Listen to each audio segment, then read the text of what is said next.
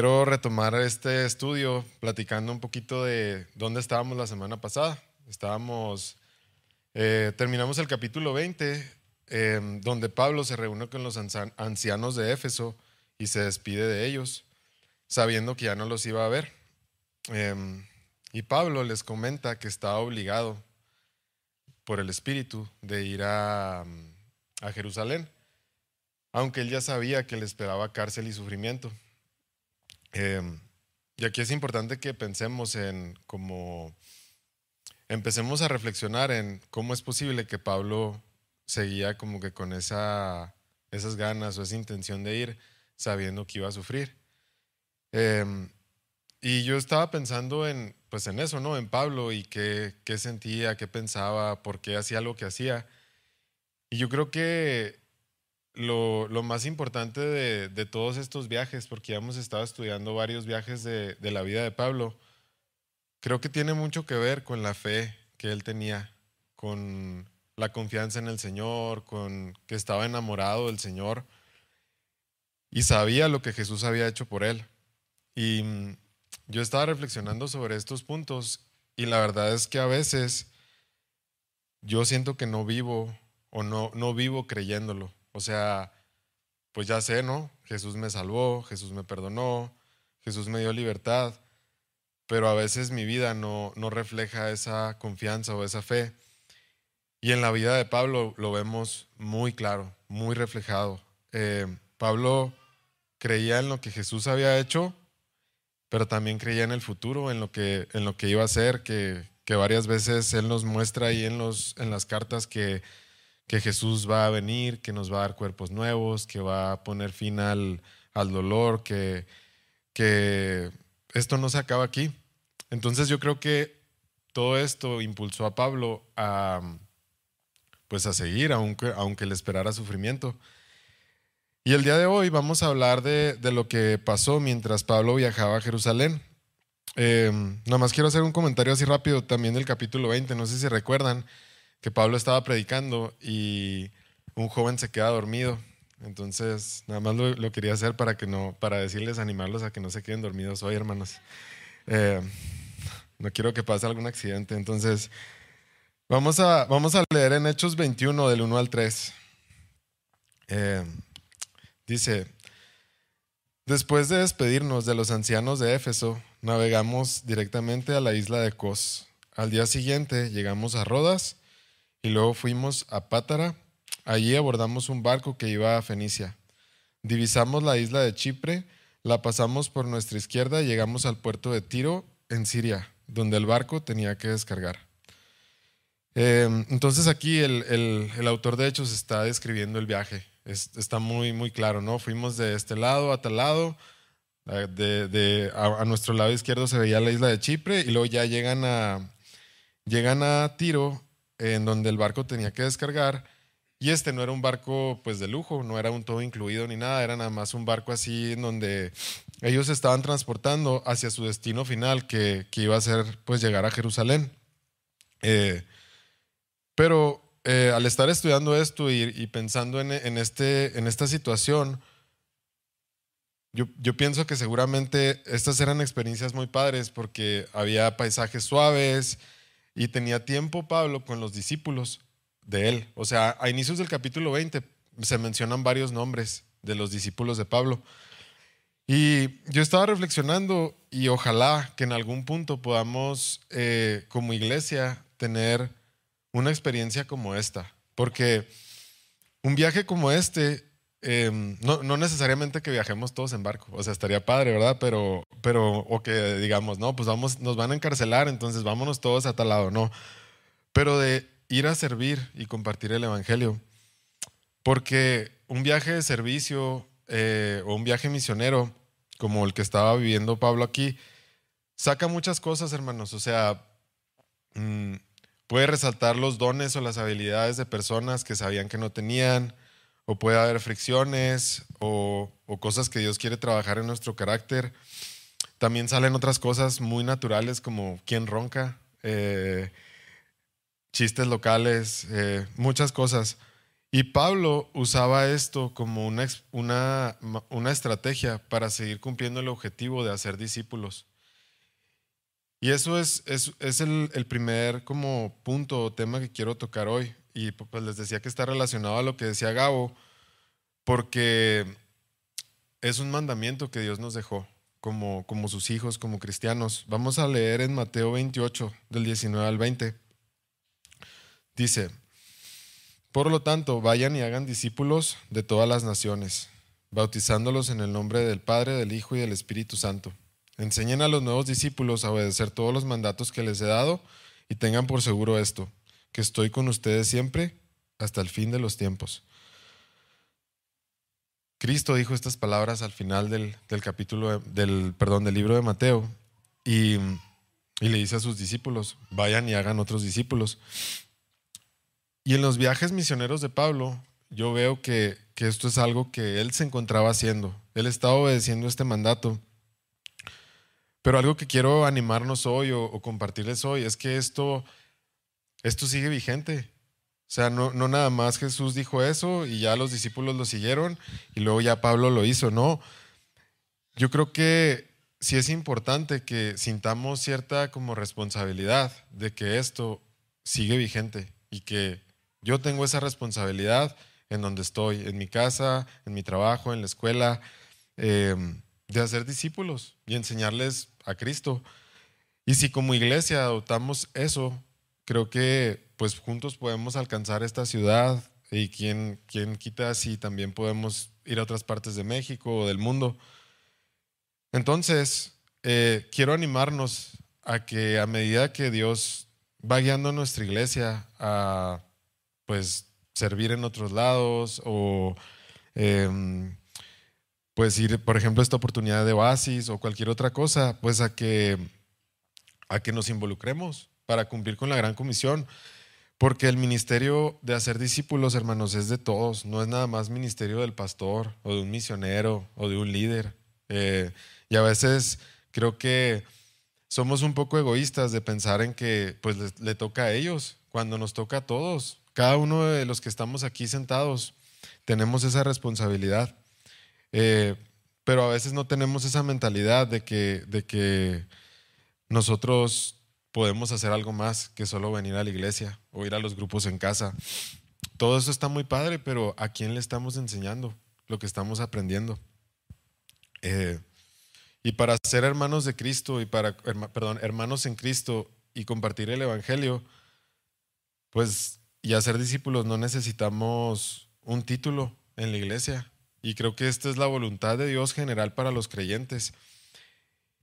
Y yo sé que para cada persona se va a ver diferente, ¿sí? Em, pero es algo que todos deberíamos de estar haciendo. O sea, esta sección, en esta sección o en estos versículos que leímos en Hechos, vemos que Pablo estaba haciendo un viaje. Eso es lo que Pablo estaba haciendo. Esa era su forma en ese momento de hacer discípulos. Pero nosotros, ¿qué, qué quiere Dios de nosotros? ¿Cómo podemos hacer discípulos nosotros? Eh, y como les decía ahorita, o sea, normalmente pensamos que es tarea del pastor, eh, pero ahorita vamos a leer más adelante unos, unos versículos de Efesios que hablan de que es nuestra responsabilidad. Y también no quiero como que poner una carga y que se sientan como que esto es una ley o una como imposición. O sea, creo que esta tarea debe venir del amor, debe venir de, del amor que le tenemos a Cristo, porque esa era la motivación de Pablo, la gloria de Dios y extender el Evangelio para que más eh, personas conocieran a Cristo.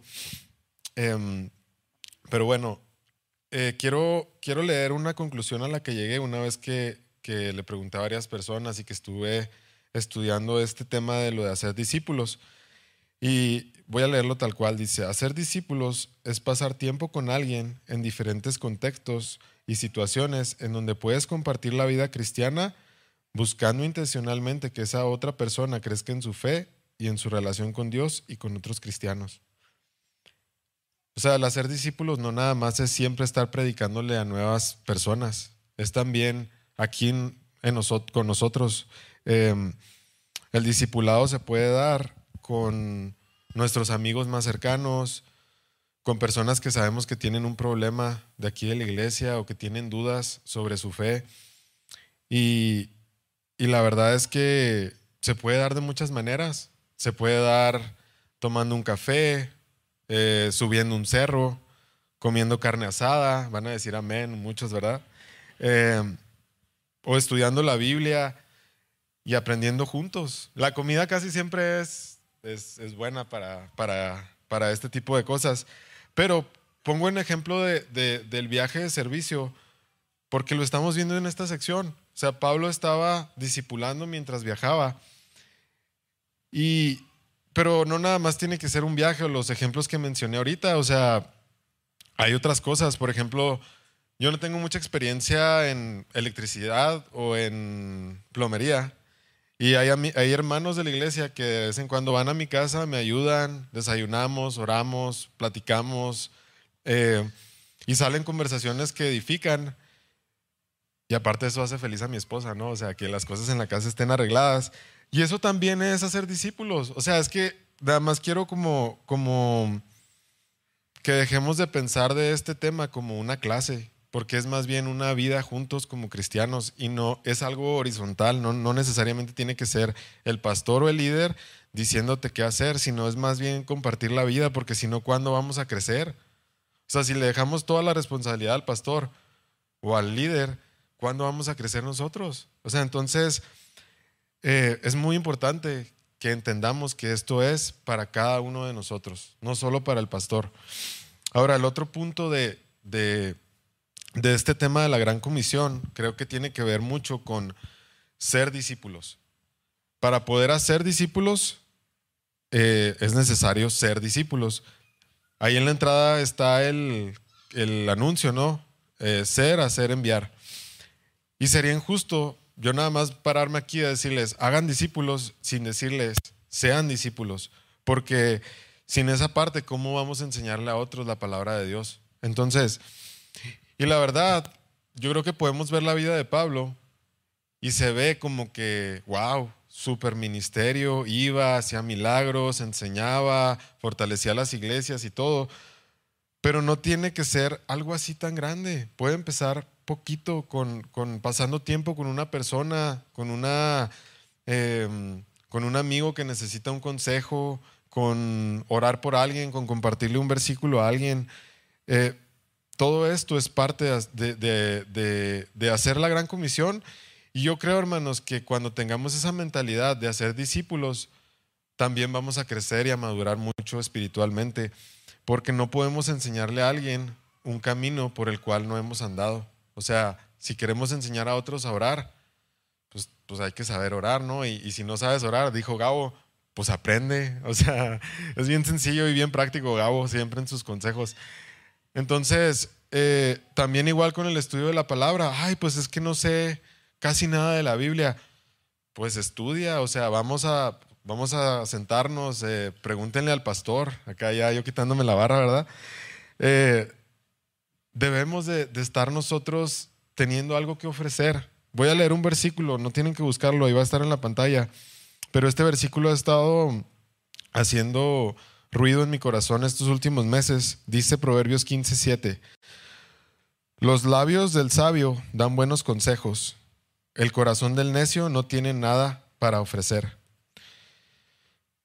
Y este punto es muy importante en el hacer discípulos. ¿Cómo hacemos discípulos si no hay nada que podamos ofrecer? Obviamente aquí está haciendo la comparación que hace Proverbios durante casi todo el tiempo del sabio y el necio, pero damos por entendido que el sabio es la persona que está conectada con Dios y el necio es una persona que no está buscando a Dios y a veces no tenemos nada que ofrecer.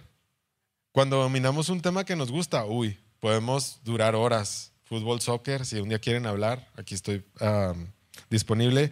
Política, eh, otros intereses, comida, pero no es muy común que hablemos de la Biblia o que compartamos qué nos está hablando Dios en la semana eh, o que hagamos común el orar por la gente así en el momento.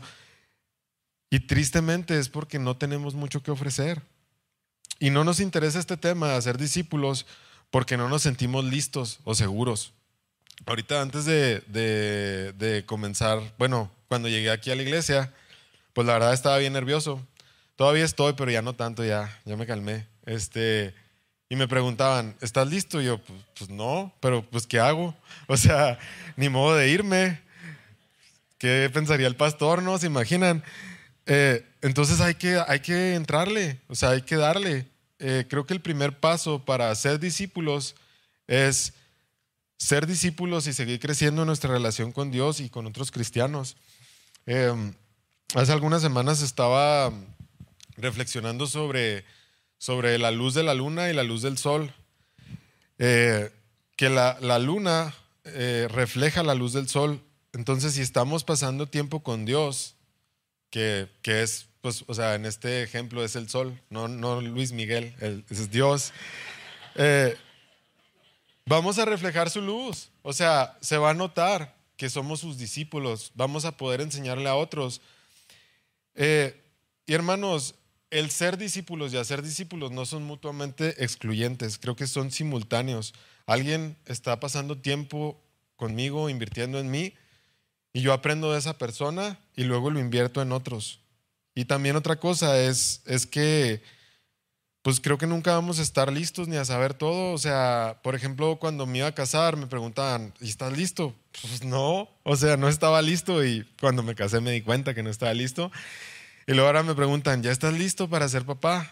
Este, y luego, y luego así de que yo a veces digo, no, pues sí, y luego la gente se ríe de mí. O sea, porque no, no creo que estés listo. Creo que es lo mismo. O sea, Pienso que es lo mismo en hacer discípulos. Nunca vamos a estar listos, pero debemos de dejar de pensar que no podemos y dar un paso adelante. Ser humildes y disciplinados para hacer. O sea, porque se necesita humildad para querer aprender de alguien más. Pero también se necesita valentía para decir, no, pues yo te enseño, yo te ayudo, yo oro por ti, yo te comparto esto. Eh, vamos a avanzar en el, en el capítulo de Hechos, eh, Hechos 21.4, vamos a leer. Dice, Desembarcamos, encontramos a los creyentes del lugar y nos quedamos con ellos una semana. Estos creyentes profetizaron por medio del Espíritu Santo que Pablo no debía seguir a Jerusalén. Pablo no perdía el tiempo. Cuando llegaron a Tiro, así se llamaba ese, esa ciudad, en vez de tomarse un descanso, en vez de decir, ay, pues vamos a ver qué se ve ¿no? en la playa, eh, lo primero que hizo fue buscar comunidad buscar a los discípulos, buscar a los creyentes. Y dice, dice el versículo que se quedaron ahí una semana eh, y Pablo seguía en esto, del discipulado y de, hacer comunidad. Y probablemente aquí no dependía de Pablo cuánto tiempo se iban a estar, porque como les decía, venían en un barco, pues que no sé si se fueron de ride, cómo funcionaba eso, pero fueron intencionales. Con el poco tiempo que tenían, ellos fueron intencionales. Y aquí quiero hacer un poco de énfasis en nuestra vida cristiana, porque la verdad es que, y el pastor lo dijo la semana pasada, somos una cultura bien ocupada. Eh, yo sí, yo soy muy social, me gusta mucho pasar tiempo con gente y andar para arriba y para abajo, pero de repente mi esposa sí me dice, otra vez, ya, mejor hay que quedarnos en la casa. Eh, perdón por balconearte, mi amor. Eh, pero, pero la verdad es que sí vivimos en una cultura muy ocupada, una cultura en donde, en donde siempre tenemos algo que hacer, los niños, los jóvenes, adultos, o sea, entonces tenemos que hacer tiempo para pasar tiempo con los hermanos, porque es importante para nuestro crecimiento espiritual. Siempre Dani, eh, Gabo, el pastor, eh, Jorge, nos animan a que nos saludemos, ¿no? ¿Se acuerdan que siempre nos dicen, salúdense hermanos, no se vayan corriendo? Eh, y es bien necesario eso, hermanos, es bien necesario. Ahorita vamos a, vamos a estar viendo quién se va corriendo, nada, no se crean. Eh, pero no solo me refiero a las actividades normales de la iglesia, también me refiero a buscar el compañerismo en la semana o los fines de semana, porque de esas amistades de la iglesia surgen grandes grande edificación para nosotros. Sí, puede haber fricciones a veces, diferencias, pero también hay consejo, también hay apoyo en los momentos difíciles. Voy a leer Proverbios 13:20 también. dice, camina con sabios y te harás sabio. Júntate con necios y te meterás en dificultades. Y con esto no estoy diciendo que vamos a estar en una burbuja eh, o juntarnos siempre todo el tiempo con cristianos. Pero aquí la Biblia es muy clara o el consejo es claro. Cuando nos juntamos con gente que ama al Señor, vamos a amar más al Señor, vamos a, hacer más discípulos. Eh, y creo que cuando nuestro núcleo cercano o más cercano eh, es gente cristiana, pues vamos a vivir, hablar, decidir de una manera diferente. Eh, y volteen a su alrededor. O sea, aquí hay una familia de fe. Em, hay un potencial enorme para el crecimiento espiritual. Em, pero todo esto requiere que seamos intencionales, que estemos dispuestos a dar tiempo, a dar energía, a dar dinero, a dar nuestra vida para invertirla en otros. Em, y tenemos que hacer que las cosas pasen, porque no sé si les ha pasado el clásico, que ves a alguien que te cae bien o que quieres mucho y luego, ¿qué onda? ¿Cómo estás? Y luego, no, bien, ¿y tú? Pues a ver cuándo hacemos algo, ¿no? Y luego ya nunca hicieron nada. Nos ha pasado, con, ya estamos siendo más intencionales con unos amigos de aquí de la iglesia, que hace un año en el Festival de Otoño les dijimos que si hacíamos algo y luego hace como dos meses que hicimos algo. O sea, pero hace un año y cacho que fue eso. Entonces no puede pasarse el tiempo así, hermanos. Eh, porque mientras más conectados, conectados estemos con Dios y con el cuerpo, que es la iglesia, más efectivos vamos a ser en cumplir la gran comisión. Y a veces solo estamos enfocados en hacer lo que más nos gusta, con quien más nos gusta, pero no vemos eso en, la vida de Pablo. Em, y luego, para, para ya avanzar un poquito más en el versículo 4 que leímos ahorita, también podemos ver que en el, tener comunidad y exponernos a otros cristianos, también va a haber consejo, exhortación, va a haber revelación de Dios. Em, Pablo encontró eso en los hermanos de Tiro. Le dicen, no vayas a Jerusalén. Dice que, que, profetizaron por el Espíritu Santo que Pablo no debía seguir. Y muchos comentaristas dicen que, que Pablo se fue a Jerusalén en desobediencia, pero yo no creo, porque en el en el capítulo 20 dice que estaba obligado para ir a Jerusalén. Entonces, o sea, yo, yo pienso o interpreto, o según lo que estuve estudiando, que era un mensaje de revelación, no de mandato, porque el Espíritu le reveló que iba a sufrir. O sea, ¿qué, ¿qué, haces tú cuando sabes que alguien va a ir a un lugar en donde puede sufrir o puede haber un problema? Pues le dices, no vayas. Entonces creo que esto es lo que estaba pasando con los hermanos. Eh, pero pues Pablo ya tenía tomada su decisión. Y, mm, el punto aquí es que por medio de la comunidad, hermanos, de buscar comunidad, si somos vulnerables, también vamos a recibir consejo, exhortación y ánimo. Y como cristianos lo necesitamos porque a veces nada más andamos haciendo nuestra propia vida basada en nuestros propios deseos, pero al conectarnos con la iglesia, eso empieza a cambiar. Vamos a avanzar en el, en el capítulo. Dice el versículo 5 y 6. Cuando regresamos al barco, al final de esa semana, toda la congregación, incluidos las mujeres y los niños, salieron de la ciudad y nos acompañaron a la orilla del mar. Allí nos arrodillamos, oramos y nos despedimos. Luego abordamos el barco y ellos volvieron a casa. Y aquí observamos, eso es lo que se me hace padre de la historia y lo que me hace llegar a esta conclusión que les dije de lo de la profecía. Independientemente de que ellos le dijeron a Pablo, oye, no vayas, Pablo decidió y ellos seguían ahí con él, lo seguían respetando, lo seguían amando. Eh, y eso también es otro punto, o sea, no siempre vamos a estar 100% de acuerdo como hermanos en Cristo. O sea, pero es parte del crecimiento espiritual. Si no estamos teniendo ese tiempo, si nada más nos aislamos, ¿cómo vamos a crecer? ¿Cómo vamos a madurar? ¿Cómo la vida de otra persona que no es necesariamente mi líder me va a impactar o me va a retar para, para seguir más a Cristo.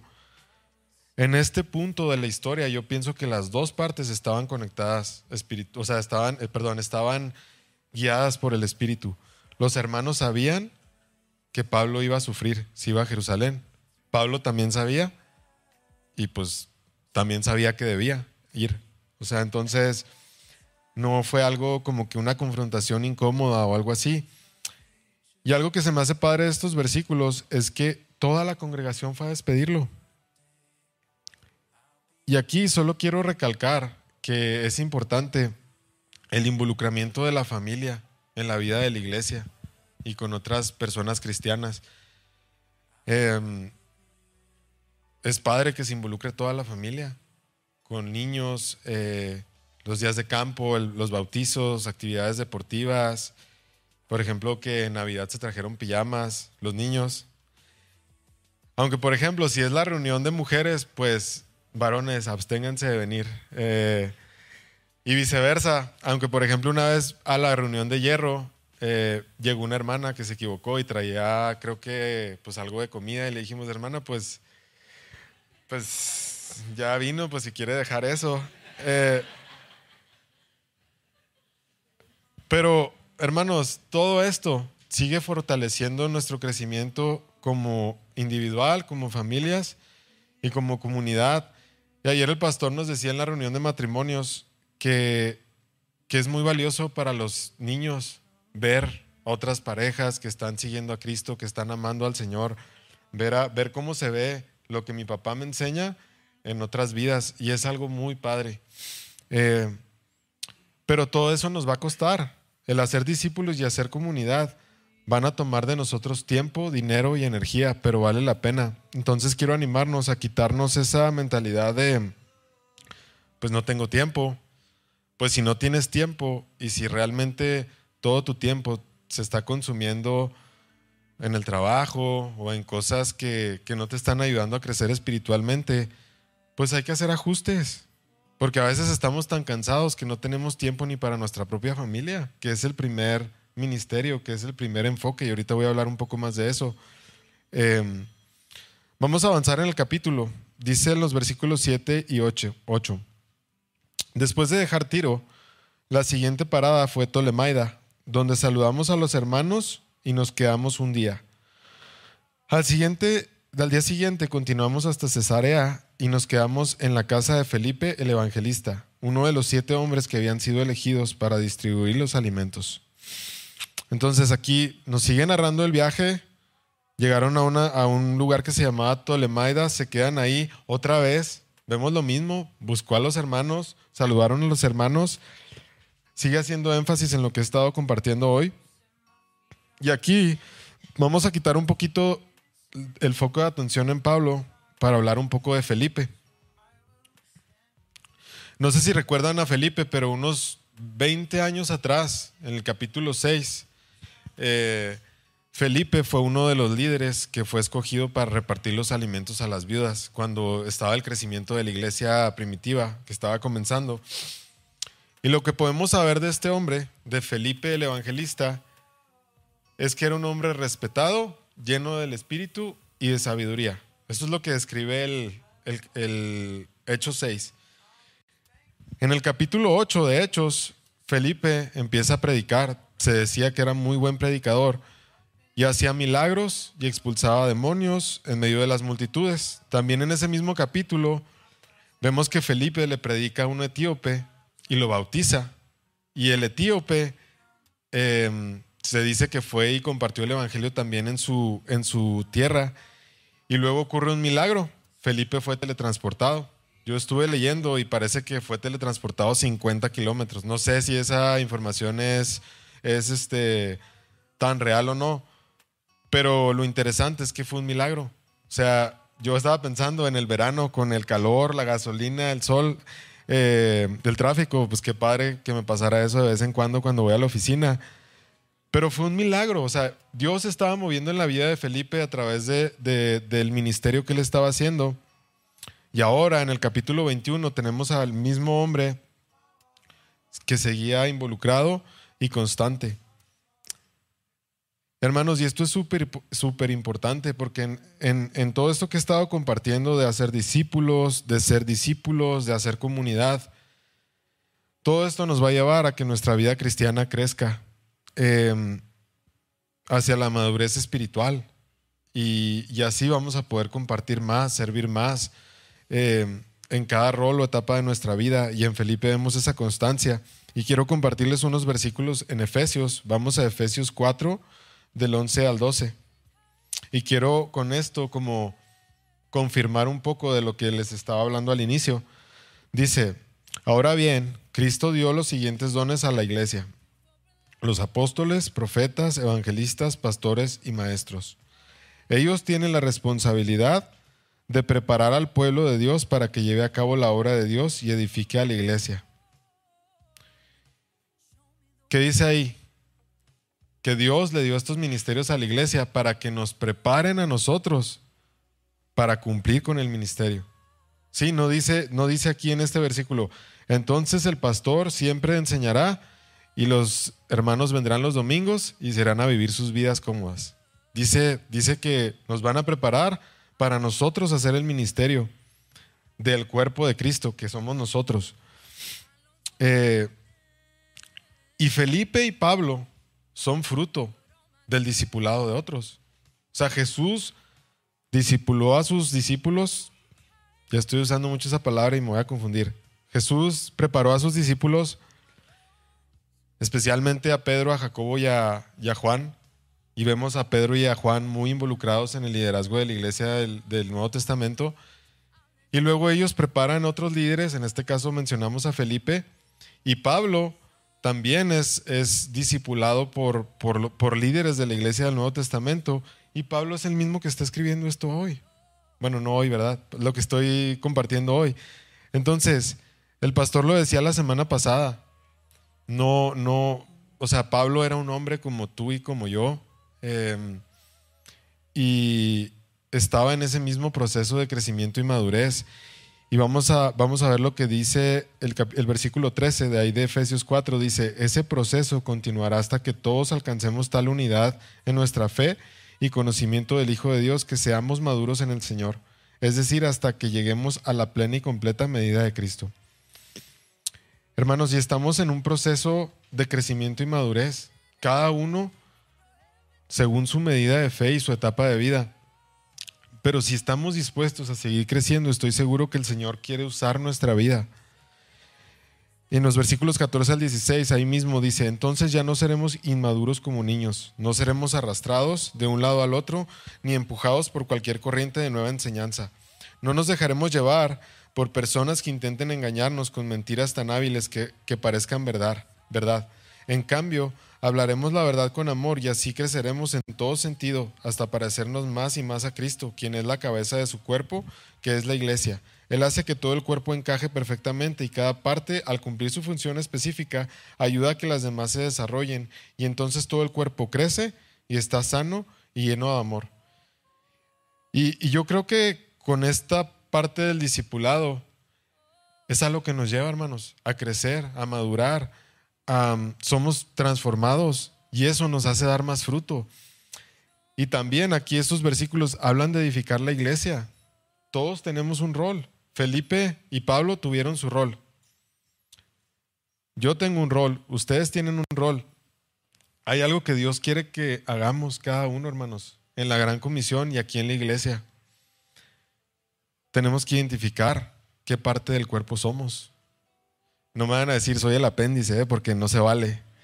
Eh, y antes de avanzar, quiero también mencionar que esta, esta relación o esta conexión entre Pablo y Felipe, porque se me importante a la luz de todo lo que he estado hablando. O sea, que en la comunidad va a haber situaciones en donde se va a tener que dar el perdón, el amor, el dejar a un lado las emociones, los sentimientos por causa de Cristo.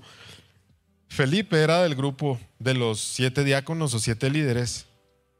Esteban, otro hombre que también estudiamos en el capítulo 8, también era parte de eso. Y la Biblia dice, en, en Hechos, pues dice que Esteban fue asesinado y que Pablo estaba ahí y que él consintió su asesinato.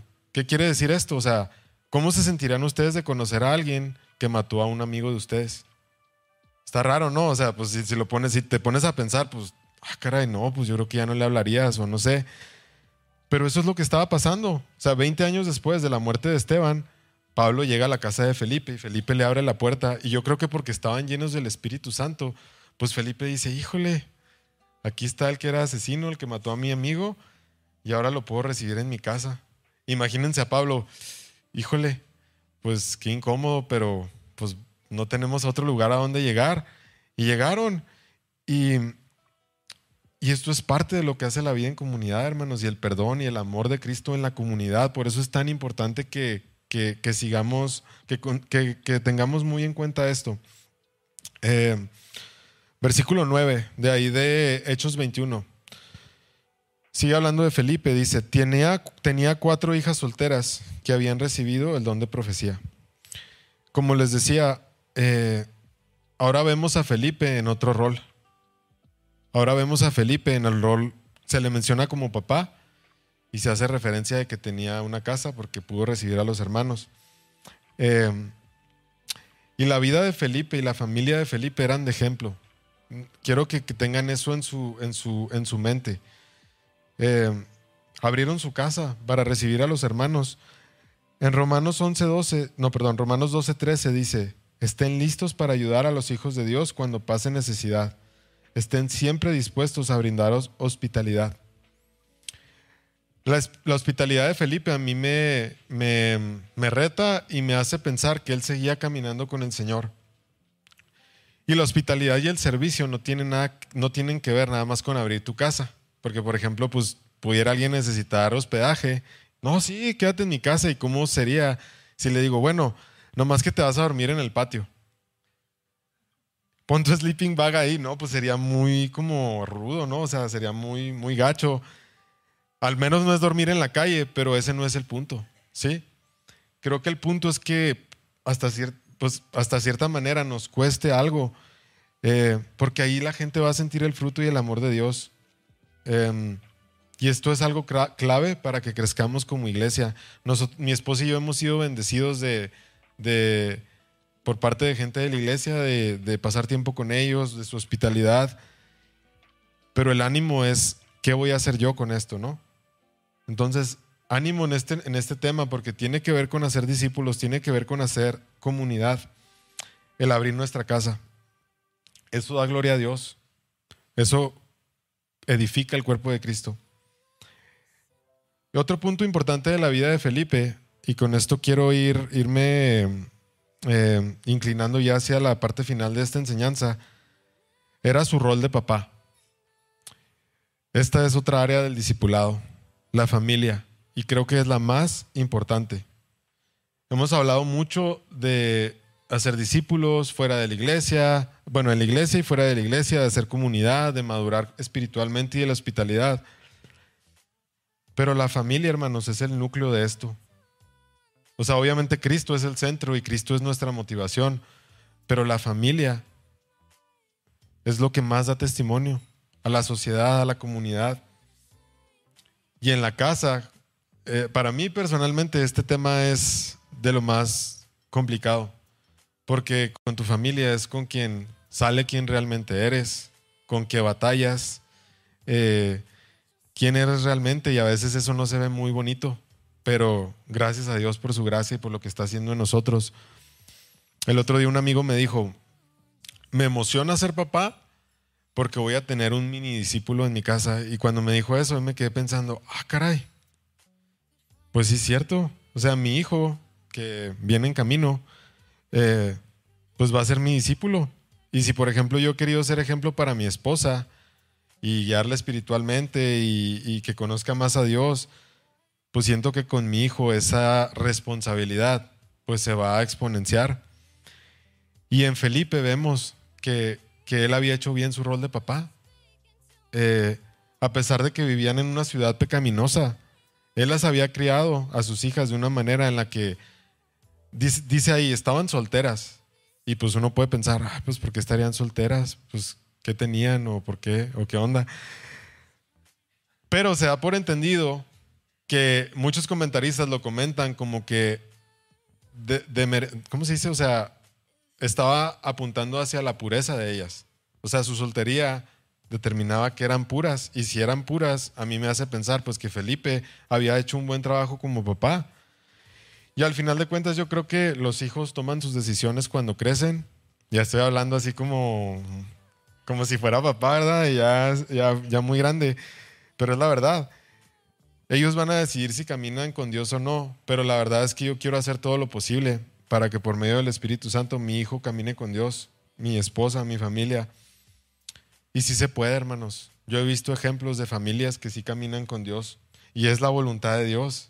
La voluntad de Dios es que el matrimonio sea, sea, sea bueno, sea bonito, que los hijos crezcan en una familia saludable.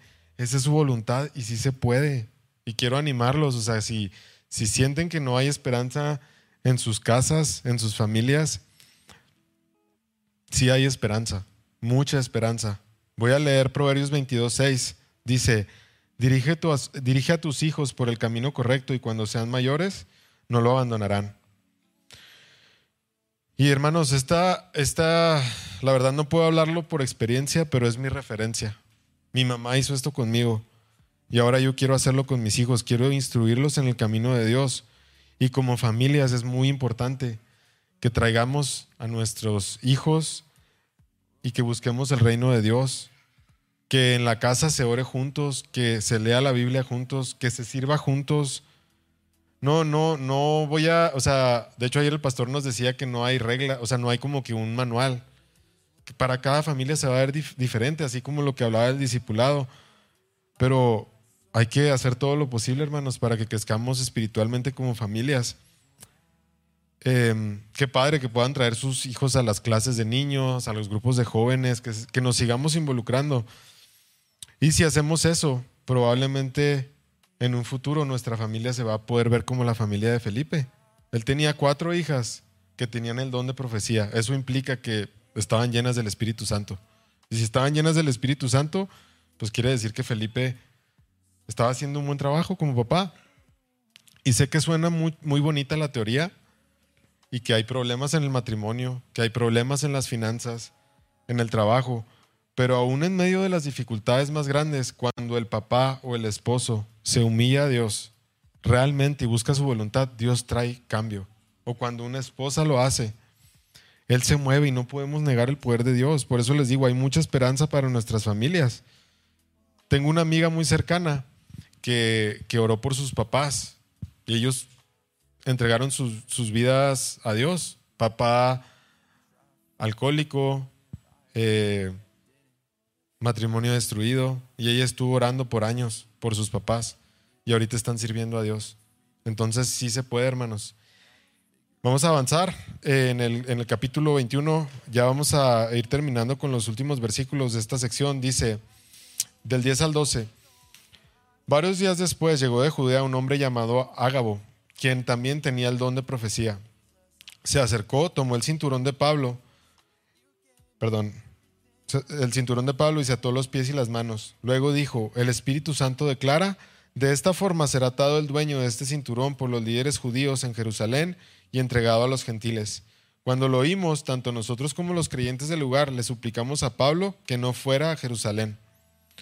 Entonces, están con Felipe en, Cesarea o Cesarea, no, no sé exactamente cómo se, pronuncia. Y llega este profeta, otra vez otro profeta, y otra vez les dice lo mismo, no vayas a Jerusalén. Y, esta profecía es dada de una manera poco usual. Y en la Biblia vemos que algunos profetas profetizaban de una manera extraña. Y se ata los pies y las manos. Y yo me lo imagino ya haber estado bien raro, o sea, tirado en el piso así como corderito y luego, no vayas. O sea, pero es lo que la, Biblia dice aquí. Y le dice lo mismo, no vayas, vas a sufrir. Y Pablo sigue firme y les dijo, gracias, pero no gracias. O sea, yo voy a seguir a lo que Dios me ha llamado a hacer. Y aquí esto es muy importante que lo tomemos en cuenta porque Pablo sabía lo que iba. Ya lo habían, ya lo habían querido matar en Jerusalén unos años antes. No sé si recuerdan cuando estudiamos que lo bajaron por una canasta de, de, de una pared de, una muralla. Hermanos, pero pues ¿qué pasa si en buscar la voluntad de Dios para nuestra vida y nuestra familia, Dios nos llama a algún lugar donde tenemos que sufrir? Pues creo que debemos de hacerlo. O sea, Tal vez va a haber un punto en donde la iglesia nos invite a, ir a algún lugar y tal vez no va a ser cómodo y seguro, pero va a valer la pena porque para Pablo valió la pena y Pablo había encontrado algo por lo cual valía la pena perderlo todo. Bueno, no algo, había encontrado a alguien y ese alguien era Cristo, ¿sí? Versículo 13 dice, pero él dijo, ¿por qué todo este llanto? Me parte en el corazón. Yo estoy dispuesto no solo a ser encarcelado en Jerusalén, sino incluso a morir por el Señor Jesús. Em, aquí vemos la reacción de Pablo. Dice, no solo estoy dispuesto a sufrir, a que me encarcelen, a que me aten, estoy dispuesto a morir. Y pues la verdad es que sí se escucha muy inspirador leer esto y decir, ay, pues sí, yo me gustaría dar mi vida por Jesús. Pero la realidad es que si no lo conocemos, si no lo amamos, si no vivimos conectados con el cuerpo de Cristo, es muy probable que no vayamos a tener esta actitud que tuvo Pablo. Vamos a leer Filipenses 3 del 8 al 9. Dice, así es, todo lo demás no vale nada cuando se le compara con el infinito valor de conocer a Cristo Jesús, mi Señor. Por amor a Él he desechado todo lo demás y lo considero basura a fin de ganar a Cristo y a llegar a ser uno con Él. Hermanos, conocer a Cristo y hacerlo nuestro Señor y entender lo que hizo por nosotros es lo más valioso que vamos a poder tener. Y eso es lo que nos va a llevar a obedecer los puntos que tratamos hoy. Cuando calculemos el valor de lo que hizo Jesús y lo conozcamos, no vamos a poder negarnos hacer lo que sea que Él nos pida. Vamos a considerar basura las cosas con las que ahorita luchamos, con las que nos preocupan o nos ponen de malas. Es un tesoro, hermanos, y, Jesús lo puso en una parábola del reino de los cielos. Mateo 13, del 44 al 46 dice, el reino del cielo es como un tesoro escondido que un hombre descubrió en un campo. En medio de su entusiasmo lo escondió nuevamente y vendió todas sus posiciones a fin de juntar el dinero suficiente para comprar el campo. Además, el reino del cielo es como un comerciante en busca de perlas de primera calidad. Cuando descubrió una perla de gran valor, vendió todas sus posesiones y la compró. Hermanos, Cristo es el tesoro y ya lo conocemos, tal vez no tan profundo, pero ahí está su palabra. Cada día podemos acercarnos a Él.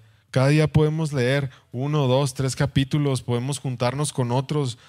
Y, tenemos, al final de cuentas, esto se trata de enamorarnos de Él y de hacer las cosas por obediencia. O sea, esto que les dije de hacer discípulos, no lo hagan si, si no sienten que aman al Señor. Si no sienten que aman al Señor, podemos orar por ustedes, podemos platicar, podemos ayudar. Pero todo recae en esto, hermanos, en conocer a Cristo, en el tesoro que tenemos en Él. Pablo sabía que iba a ir a Jerusalén y lo vamos a ver más adelante, y que iba a recibir sufrimiento y cárcel, pero no importó.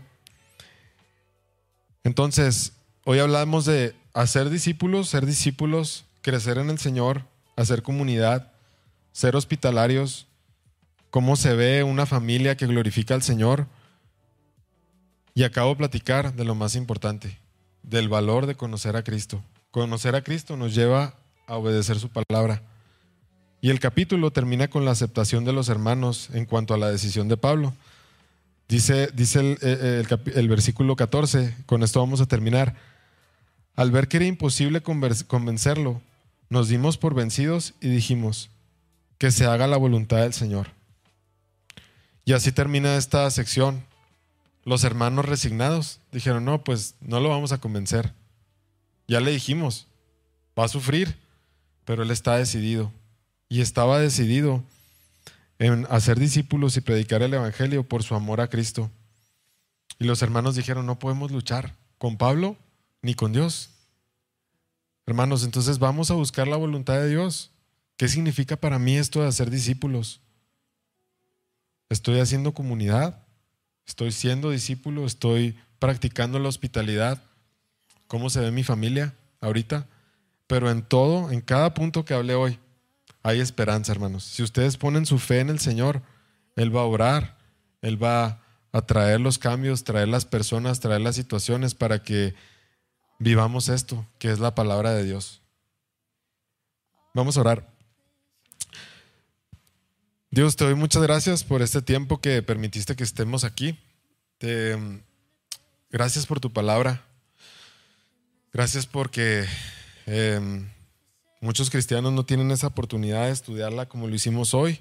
Tú nos la das. Te pido que nos ayudes a aprovecharla, que lo que, que, lo que vimos hoy en, en la Biblia, Dios, lo podamos poner en práctica y que podamos obedecerte, pero que sobre todo podamos amarte y conocerte, Cristo. Ayúdanos a entender, conocer y experimentar tu amor de una manera que nos lleve a obedecerte y poner todo esto en práctica. Muchas gracias por este tiempo y pues nos encomendamos a ti en el nombre de Jesús.